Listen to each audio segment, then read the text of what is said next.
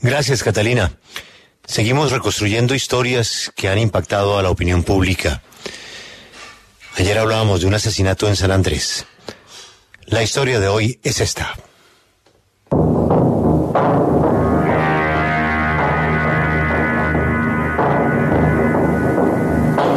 Psicóloga Adriana Pinzón llevaba días sin comunicarse con su familia.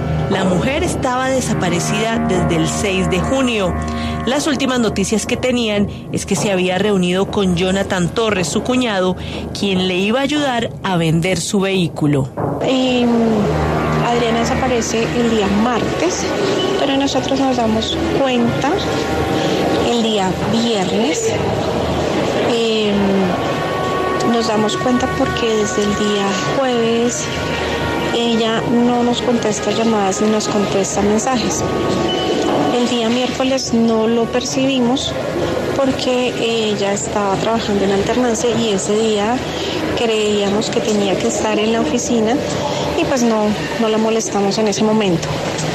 Entonces no, la verdad es que el día que nos dimos cuenta fue el viernes 10 pues nada, supremamente angustiados y empezamos a activar el mecanismo de búsqueda inmediata. Ante la alerta de la familia, la Fiscalía activó la búsqueda de la mujer y una de las primeras acciones fue solicitar las imágenes de las cámaras de seguridad del conjunto en el que vivía Pinzón. Al revisar el material audiovisual, los investigadores corroboraron que una imagen vale más que mil palabras. 6 de junio, 8 y 45 de la noche. Las cámaras registran a Adriana Pinzón llegando a su casa en el vehículo que estaba intentando vender. 7 de junio, 6 de la tarde. Las cámaras del conjunto de Adriana captan a un hombre saliendo del apartamento de la mujer. El hombre, quien según la fiscalía es Jonathan Torres, llevaba un morral negro y herramientas en sus manos, elementos que después guarda en el vehículo de la psicóloga para salir del edificio. Pero esto no es suficiente. 7 de la noche del 7 de junio. Las cámaras de seguridad vuelven a enfocar a Jonathan, quien carga con dificultad una bolsa negra. El hombre guarda esta bolsa en el baúl del carro y abandona el edificio nuevamente. El automóvil de Adriana fue ubicado en un concesionario en Chía. Jonathan lo vendió y recibió el dinero en efectivo. Al revisar el vehículo, así como el apartamento de la víctima, los peritos encontraron sangre humana. También conocieron el testimonio de una persona allegada a Torres, quien aseguró que éste le pidió guardar un maletín, el cual tenía cuchillos con manchas de sangre, fotografías y documentos de la psicóloga, como la licencia de conducción. Jonathan fue capturado el 16 de junio e imputado por los delitos de homicidio agravado y desaparición forzada, cargos que inicialmente no aceptó. Sin embargo, el 23 de junio, el cuerpo de la víctima fue hallado en una zanja, en una vereda en Zipaquirá. Los videos concuerdan. La mujer fue hallada en cuatro bolsas plásticas y heridas con armas cortopunzantes. Pero, ¿por qué asesinar a su cuñada con quien tenía una relación cercana? Él no ha relatado los móviles del, del hecho limpio. No, él no ha hablado absolutamente nada de eso en el interrogatorio. No. O sea, no, se, iba a realizar el primero de julio, 15, mm. 15 días antes del primero de julio, para que siguiera de dejado el cuerpo y la última vez el, ah, la última vez el primero de julio y la, y la última vez ayer, perdóneme, a las 2 de la tarde, pero él no lo quiso decir por cuestiones de, de que se filtraban a los medios y pues, no quería que nada de lo que iba a decir. En las últimas horas, Jonathan suscribió un preacuerdo con la Fiscalía en donde acepta su responsabilidad en los hechos.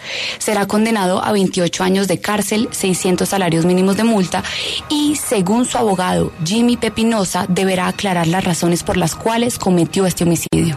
Claro. Pero a futuro y antes de que se emita sentencia, pues él está comprometido a narrar las circunstancias del tiempo, por el lugar en que se cometieron los hechos y los móviles del mismo.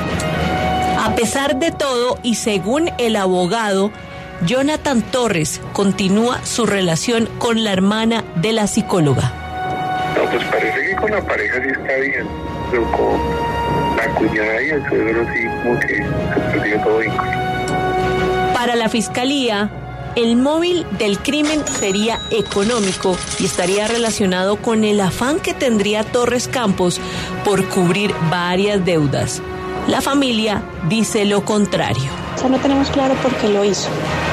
Eh, hay muchas versiones que, que están rodando, pero hasta el momento eh, Jonathan no ha confesado, no ha dicho nada, no nos ha dicho por qué, qué pasó. Eh, el abogado ha salido en varias ocasiones a decir que es por temas económicos, que porque él pretendía dinero, creo que porque estaba con varias obligaciones pendientes. Pero para nosotros como familia no es muy creíble porque pues en realidad a Adriana no le falta eh, ningún bien y tampoco adolece de dinero en la cuenta. No sabemos el monto que tenía, pero sí sabemos que la cuenta no tuvo ningún movimiento. No, Alberto, eso es mejor que ir a cine, ¿no? Pues sí. Parece casa de papel. No, no, no, impresionante. Impresionante. Sí, y muy bien ambientado además. Esta es la W, ya regresamos.